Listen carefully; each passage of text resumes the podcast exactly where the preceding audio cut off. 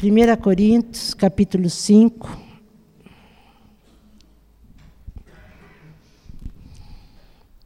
Senhor, que o Senhor me dê sabedoria e que o teu Espírito trabalhe em nós através da tua palavra, que a tua palavra venha curar a gente, venha trazer luz naquilo que a gente ainda não enxergou e que a gente passe a enxergar. E passando a enxergar, a gente vai viver para a honra e glória do teu nome. Amém? 1 Coríntios 5. Paulo escrevendo. Também fiquei sabendo, ele estava escrevendo uma carta para os Coríntios. Também fiquei sabendo de um caso escandaloso entre vocês que não seria tolerado nem fora da igreja. Um dos membros está dormindo com a madrasta. E vocês, está vendo como a Bíblia também fala dessas coisas, gente? E vocês ainda se sentem tão superiores, tão satisfeitos com vocês mesmos, que isso nem os incomoda. Não acho que deveriam estar tristes, de joelhos, derramando lágrimas? Ninguém pensou que tal conduta precisava ser denunciada e corrigida? Vou dizer o que eu teria feito. Ainda que esteja longe, é como se eu estivesse aí com vocês. Porque sei perfeitamente o que está acontecendo e digo que está errado. Vocês não podem apenas ficar olhando e esperar que tudo se resolva reúnam a comunidade e estarei presente em espírito com vocês. Tratem da questão e resolvam o problema, na autoridade de Jesus, nosso Senhor, que estará presente entre vocês. Submetam a conduta desse homem perante todos, que ele a defenda se puder, mas se não puder, que seja excluído, ficando à mercê de Satanás. Sem dúvida, será um choque para ele, o embaraço para vocês, mas é melhor isso do que a condenação. Além do mais, o que importa é estar perdoado diante do Senhor no dia do juízo. Antes de eu continuar, Paulo, quando ele fala assim, é, a mercê de Satanás, ele está falando, é, é como, é, é, como é que faz na igreja católica? Excomungar, né? A mesma coisa ele está fazendo, põe para fora para que ele te, esteja ausente e esse sofrimento dele estar ausente do corpo traga sofrimento e ele se arrependa. Era essa a, a, a disciplina de Paulo. Não que fosse pôr na mão do diabo, não era isso, tá? Daí ele continua: a arrogância e a insensibilidade de vocês nessa questão me perturba. Vocês trataram o caso como se nada fosse. O fermento também parece nada, mas leveda rapidamente toda a massa de um pão. Portanto, livrem-se desse fermento. Nossa identidade é pura, simples, não pode conter ingredientes estranhos. O Messias, nosso Cordeiro Pascual, já foi sacrificado na refeição da Páscoa e nós somos o pão sem fermento que faz parte da festa.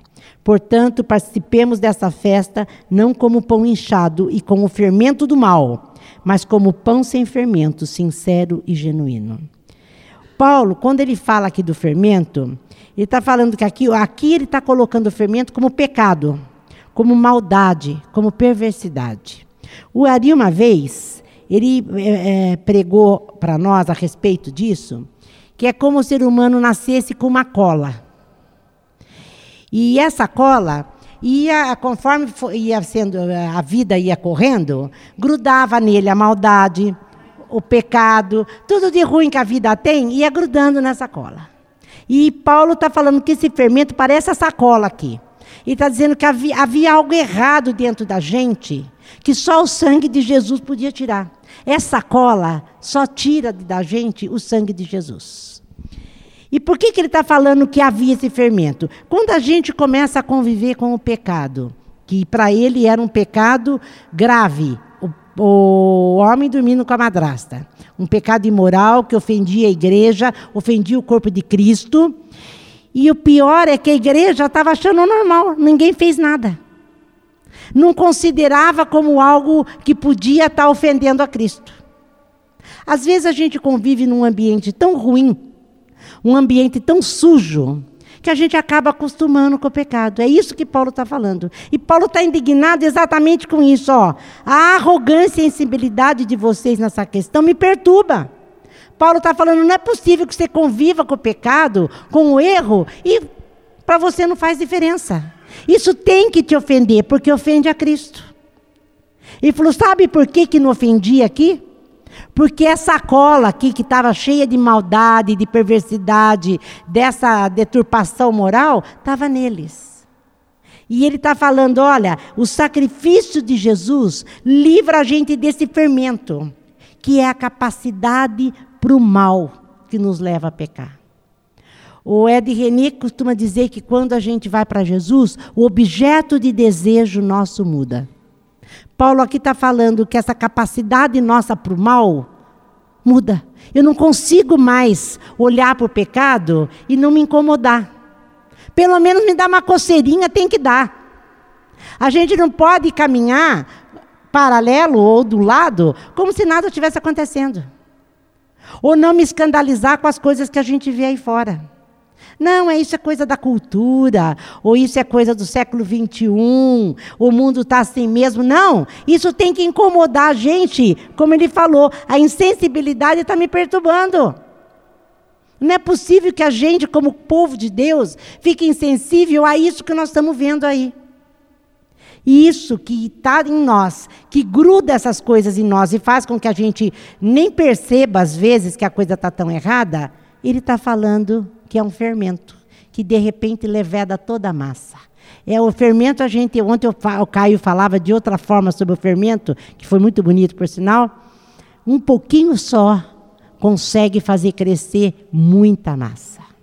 Quando você vê, a coisa já tomou conta do teu coração, do coração da tua mulher ou do teu marido, do teu filho, do teu amigo. Quando você permite certas coisas pequenininhas, quando você vê, a coisa foi indo. Daí ele começa, quando, como ele falou aqui, ó, a nossa identidade é simples.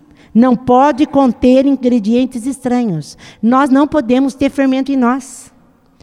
O Messias, nosso Cordeiro Pascual, já foi sacrificado, o sangue dele já correu para tirar esse pecado de nós, para tirar essa cola de nós. Hoje a gente pode caminhar no meio do pecado sabendo que está errado, se incomodando sim, vai orar por isso, vai, vai se incomodar por isso, mas você não vai se contaminar. É o que ele está falando. Não se deixe contaminar. Porque nós temos que ser como pão sem fermento, sincero e genuíno. E por isso, Paulo fala, a gente pode celebrar a nova história nossa.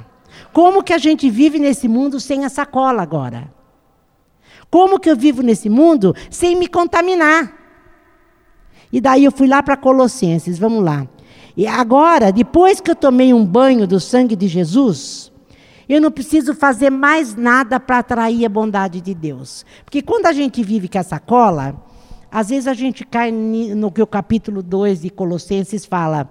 Eu começo a cultuar anjos, eu começo a fazer uma liturgia que sempre tentando atrair a bondade de Deus para mim. Mas depois do sangue de Jesus, eu não preciso fazer mais nada. Porque ele já me limpou e agora somos novas criaturas. Agora nós somos pão sem fermento, sem a sacola que faz com que eu viva nesse mundo sem contaminação. É um processo de santificação, né? E quem faz esse processo de santificação é o Senhor. E aqui em Colossenses Deixa eu ver se eu começo no 2 ou no 3. Vamos começar no 2, vai?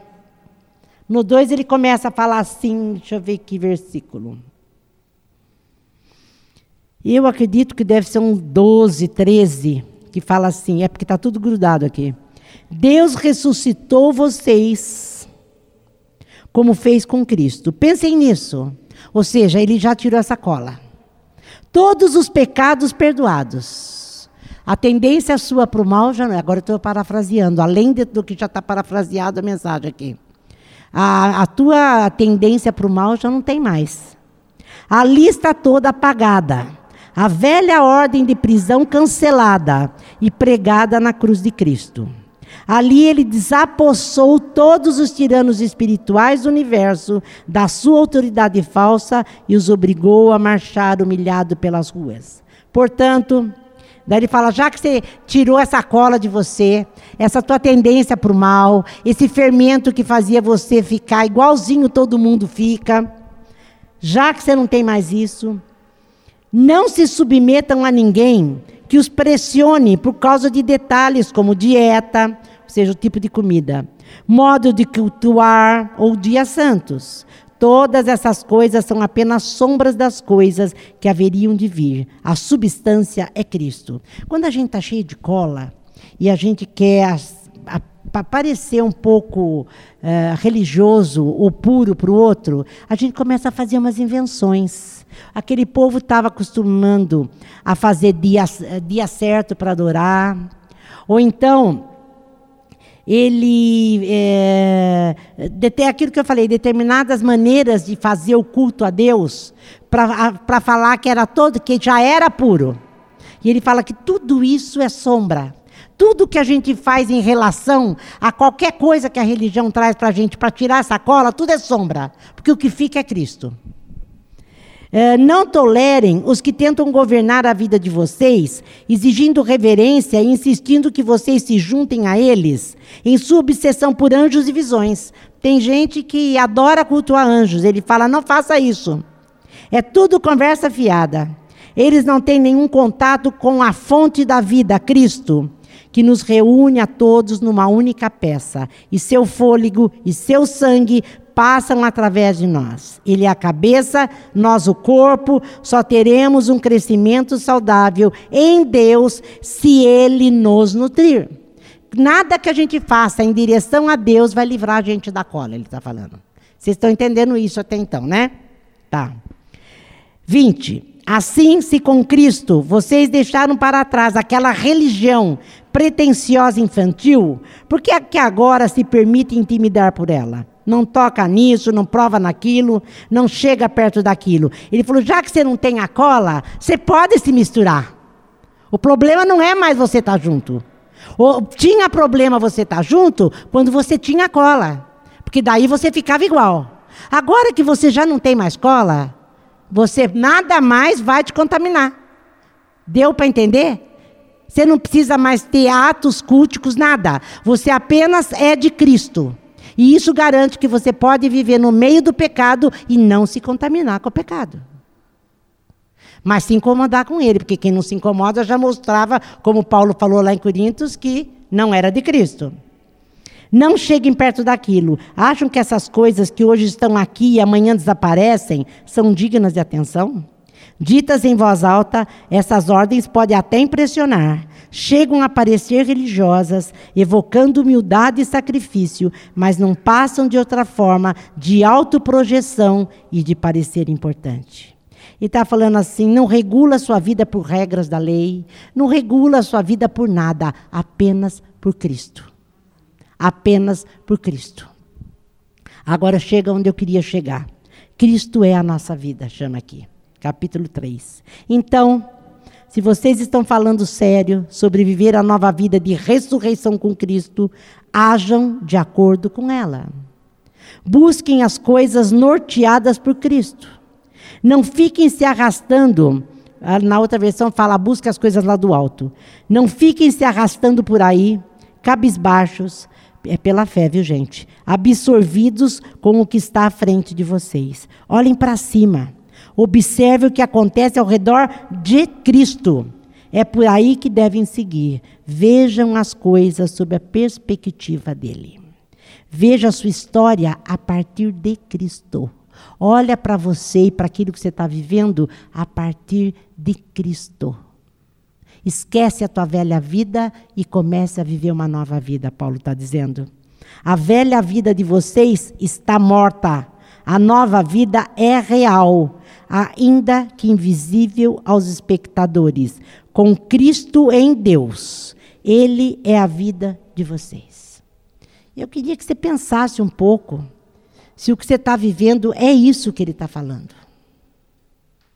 Se realmente você está livre dessa cola, que é a tua inclinação para fazer as coisas que você fazia antes e você não consegue se desapegar delas, ou se realmente você está vivendo essa vida com Cristo.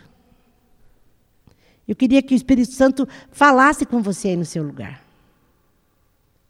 falasse com você aí no seu lugar. Quando Cristo, a verdadeira vida, aparecer de novo na terra, o ser verdadeiro e glorioso de vocês vai se manifestar também. Enquanto isso, estejam contentes com a obscuridade, como Cristo. Isso significa eliminar tudo que esteja ligado ao antigo caminho de morte. Promiscuidade sexual. Então, quem está em Cristo não vai fazer o que aquilo que Paulo estava contando lá em Coríntios do rapaz que dormia com a madrasta, né? Porque você está em Cristo, sacola não está mais em você. Então você não vai mais ter promiscuidade sexual, impureza, imoralidade, fazer o que quiser quando bem entender, apegando-se a tudo que atrai a sua imaginação. Uma vida assim é moldada por coisas materiais e sentimentos maus. É da cola. É por coisas assim que Deus está prestes a exprimir em ira. Gente, eu amo o Espírito Santo, sabia? Como eu amo o Espírito Santo. Vocês não estão entendendo porque eu estou falando isso, mas eu sei bem o que eu estou falando. Eu amo o Espírito Santo. Eu não preciso falar nada porque o Espírito Santo fala. Glória a Deus. Não faz muito tempo, vocês viviam fazendo tudo isso sem conhecer nada melhor. Mas agora que sabem mais, abandonem tudo de uma vez: mau comportamento, irritabilidade.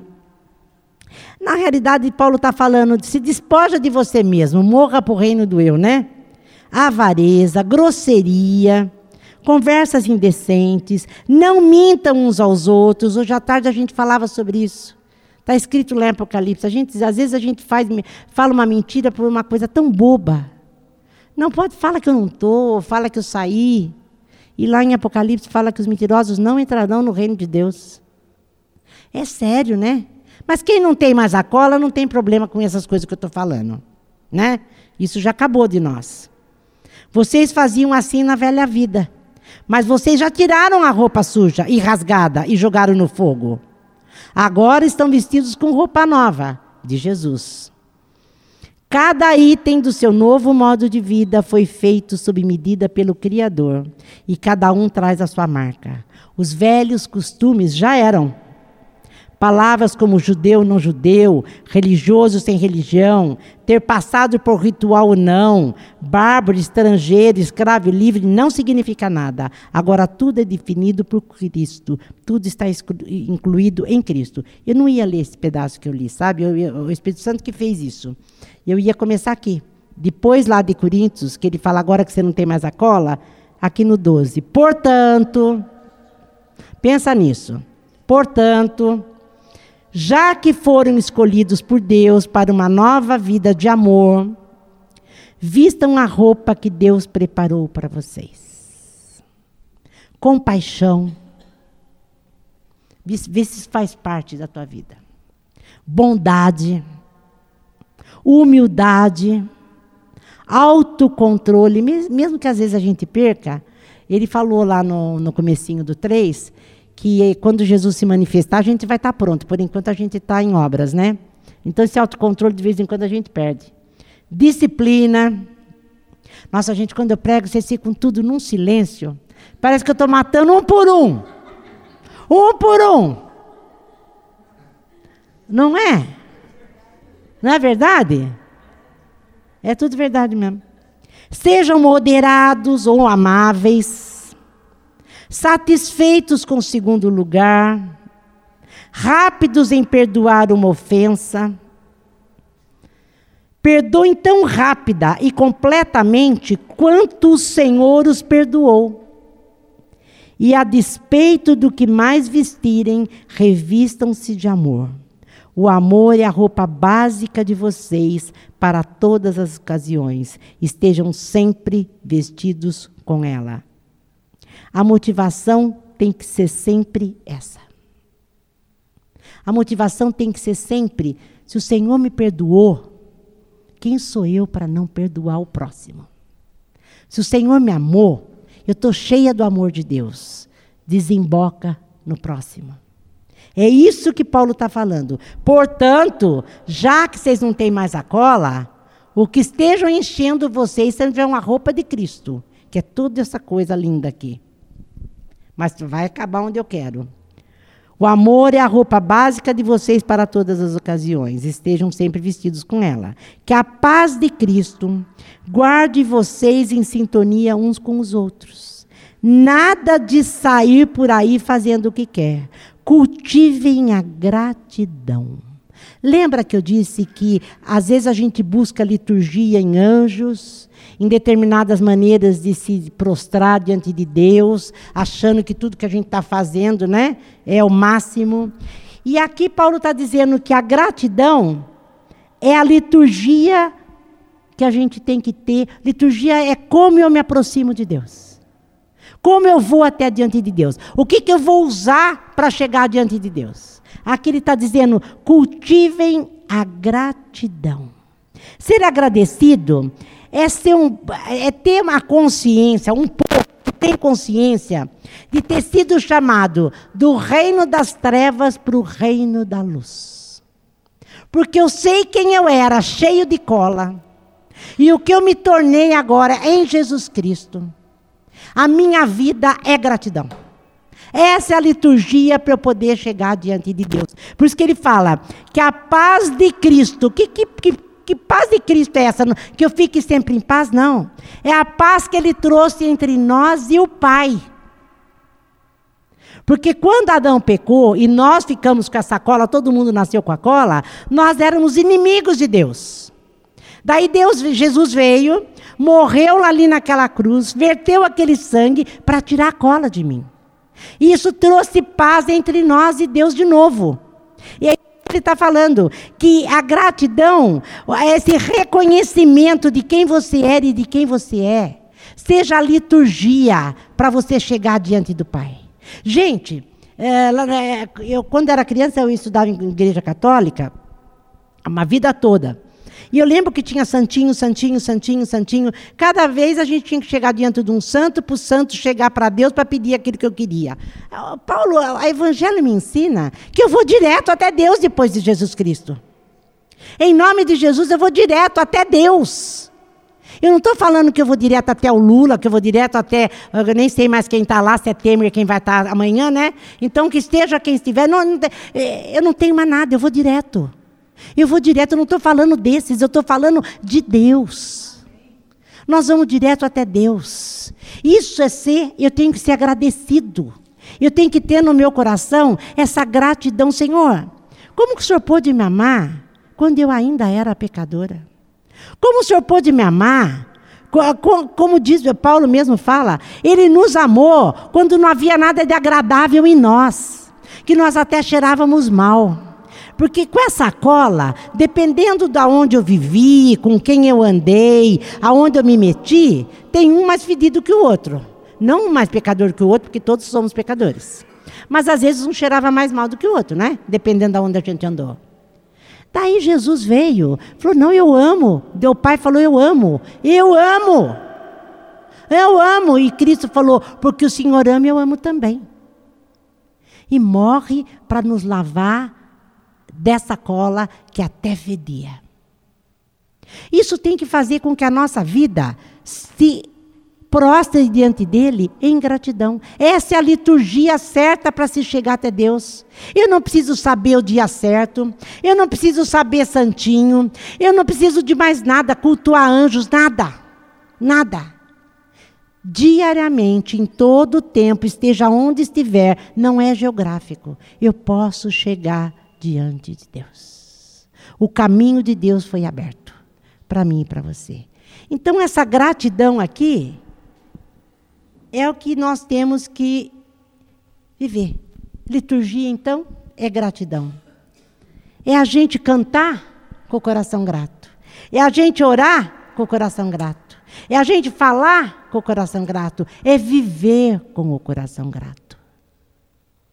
Será que muda alguma coisa em nós quando você tem essa perspectiva aqui? Porque quando a gente vive assim, não tem mais amargura na nossa vida, não tem mais grosseria na nossa vida, não tem influencia todos os relacionamentos. Começa a sarar todos os nossos relacionamentos. Não tem mais aquilo que eu falei, irritabilidade Não tem mais conversas indecentes. Não tem mais mentira. Quando a gente vive dessa forma aqui, é uma vida nova. E sabe o que, que ele fala aqui? Que quando a gente cultiva isso, a gente glorifica a Cristo. Quem que é glorificado? É Jesus. Quer ver? Cultivem a gratidão. Que a palavra de Cristo, a mensagem, esteja no controle de tudo. Deem a ela todo o espaço da sua vida. Orientem uns aos outros usando o bom senso.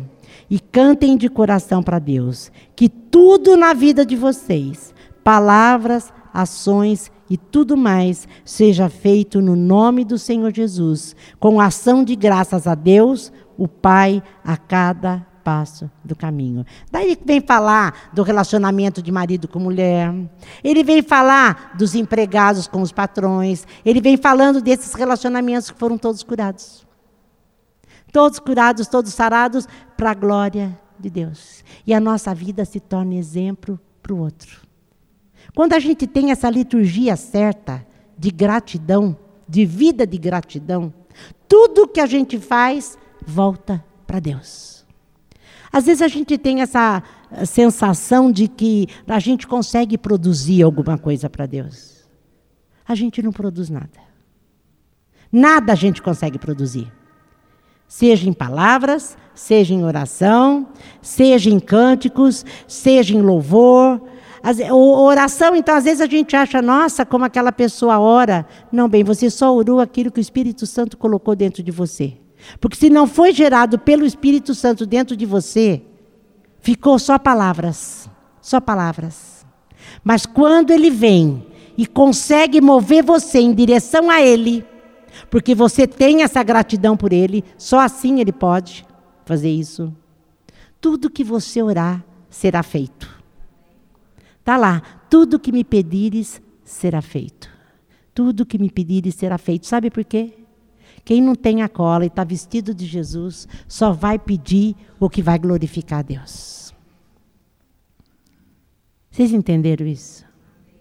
Aprenderam isso? Glória a Deus. Liturgia é o caminho que se faz para chegar até Deus. Senhor, eu reconheço como eu cheirava mal. E o Senhor me transportou do reino das trevas para o reino da sua luz. Hoje eu estou livre e limpo para te adorar. Hoje eu posso chegar diante do Senhor e te dizer: Papai querido, ah, papai.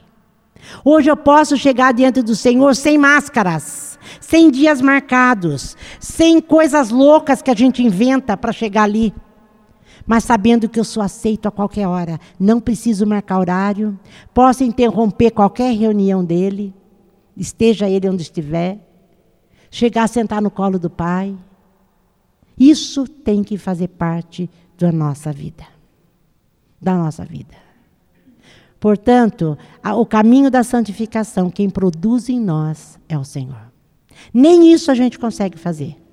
Nem isso. Por isso que às vezes você tem esse constrangimento do Espírito Santo que você está errado. Você tem. Daí você fala, Senhor, eu não quero mais fazer. Eu te amo e ama mesmo. Eu te amo e eu não quero mais fazer. Eu prometo que não vou mais fazer. Quantas vezes você prometeu e não cumpriu? Porque quem faz em nós é Ele. Mas para isso, eu tenho que ter esse tipo de vida aqui essa consciência de quem eu era e de quem eu sou. Abandonar a velha cola e me vestir de Cristo. E é tudo pela fé. Gente, você quer ter relacionamento saudável na tua família? Se vista de Cristo. Você quer ter relacionamento saudável onde você trabalha? Se vista de Cristo. Você quer ter relacionamento saudável na igreja? Se vista de Cristo. Cristo não quis o primeiro lugar, ele quis o segundo, o terceiro, o quarto. Ele matou o eu para poder nos servir. E às vezes a gente fica ali, ó. Quer ter relacionamento saudável? Se vista de Cristo. Às vezes a gente canta, né? é, como é que é? Cristo é a nossa vida, nossa vida de, de louvor, não é? Mas a Cristo é a nossa vida. Ou é ou não é. Ou é ou não é. Nada, volto a dizer, estou insistindo nisso. A liturgia é Cristo. A liturgia é sou grata a Cristo. Sou grata ao que ele fez na minha vida. Eu não sou mais o que eu era. A minha liturgia é Jesus Cristo. É Jesus Cristo. É Jesus Cristo. Na outra versão, é bem mais enfático aquela hora que ele fala sobre a falsa liturgia. É bem mais forte aquilo. Que ele fala: foge disso, foge disso, se encha de Cristo. Foge disso, foge disso, se encha de Cristo. É bem mais enfática aquela liturgia que eu não ia pregar essa palavra, eu ia falar outra coisa. Mas o Espírito Santo é bom, né? É bom demais. Um dia eu conto para vocês por que eu estou falando isso. Tá? Hoje nós vivemos sob o domínio de Jesus Cristo. Vamos levantar e vamos agradecer a Deus por isso. Fala. Boa noite, irmãos. Paz seja com todos.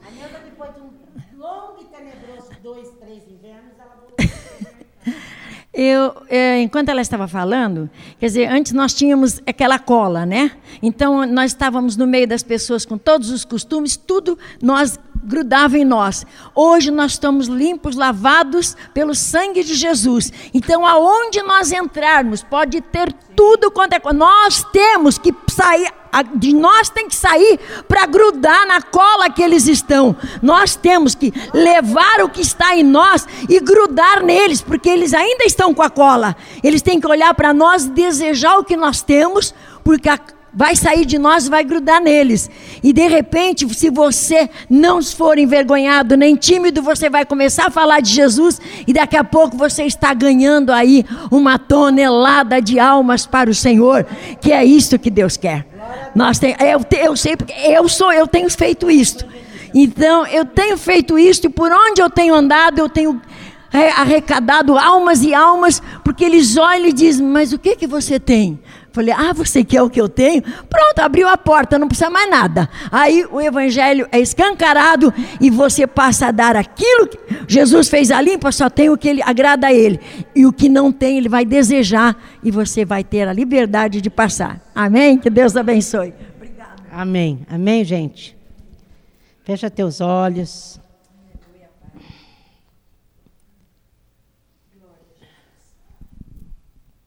Deu até calor agora. Jesus, faz de nós, faz de nós. Vasos de honra para o Senhor, vasos que podem te carregar aonde for. Como diz a Neuza, Senhor, aonde formos carregarmos o Senhor e que a tua presença em nós possa brilhar nas trevas. Porque para o Senhor, luz e trevas são a mesma coisa.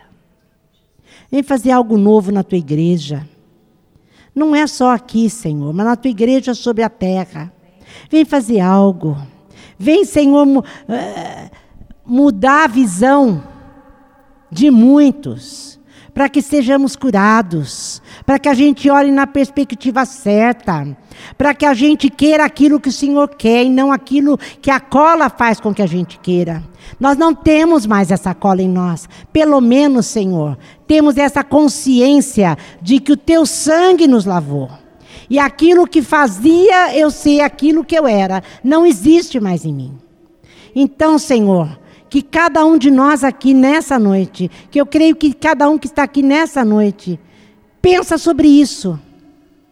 Não sou mais. Não sou mais, sou lavado. O fermento, o fermento que fazia com que eu ah, vivesse no pecado como se não fosse pecado, ou vivesse com o pecado como se não fosse o pecado, hoje me incomoda. Hoje me, me, me fala como se eu soubesse que aquilo não está certo. Então, Senhor, que o teu espírito venha tratar conosco. Que o teu espírito venha nos encher. Hoje à tarde nós dizíamos isso. Senhor, nós, a tua igreja precisa da unção do teu espírito. A igreja precisa ser revestida, Senhor, do alto se encher do Espírito Santo, porque só o teu Espírito vai fazer com que a gente consiga, que a gente consiga ver certo, com que a gente consiga ser aquilo que o Senhor nos chamou para ser, fazer com que a gente queira se vestir de Cristo, porque esse é um outro problema. Muitas vezes nós não queremos nos vestir de Cristo.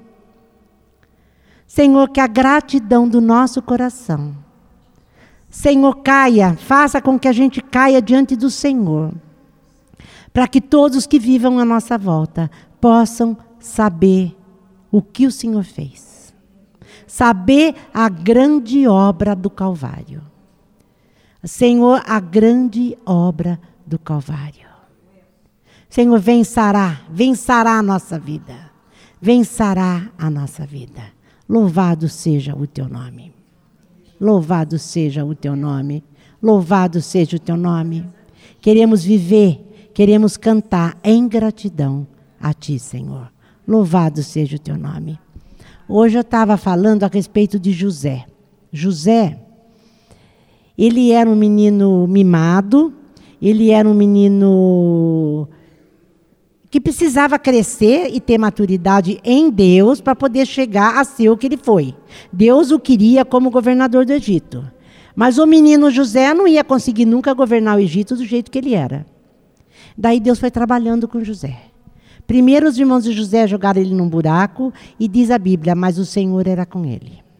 Daí ele sai do buraco e vai ser escravo no Egito, mas o Senhor era com José. Daí ele sai lá da escravidão do Egito e vai para a prisão. Mas o Senhor era com José. Nesse processo todo, e o Senhor era com ele, e o Senhor era com ele, e o Senhor era com ele, ou a graça do Senhor era com ele, José se transformou no segundo homem do Egito, governador do Egito. E ele pôde, porque Deus trabalhou com ele, e Deus era com ele, e Deus era com ele, pôde fazer com que ele abençoasse todas as famílias da terra naquela época em que faltou pão na terra. E até Israel se alimentou do pão do Egito.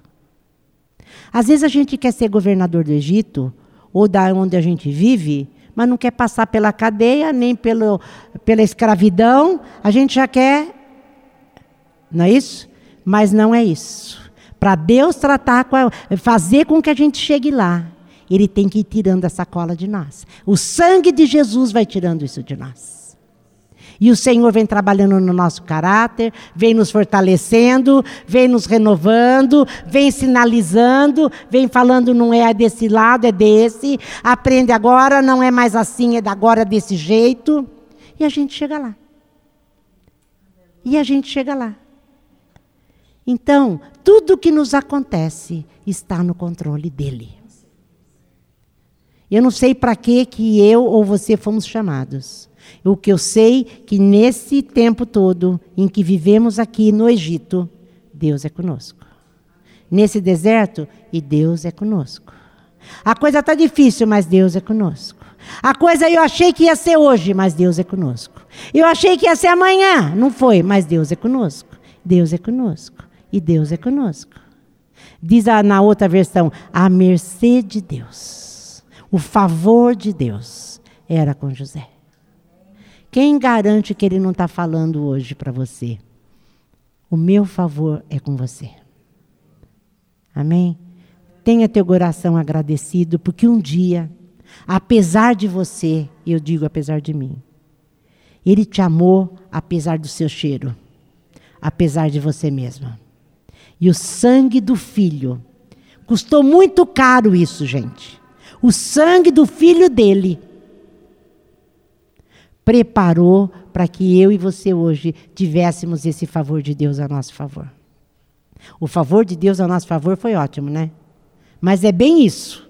É o favor de Deus a nosso favor. Amém? Que Deus nos abençoe.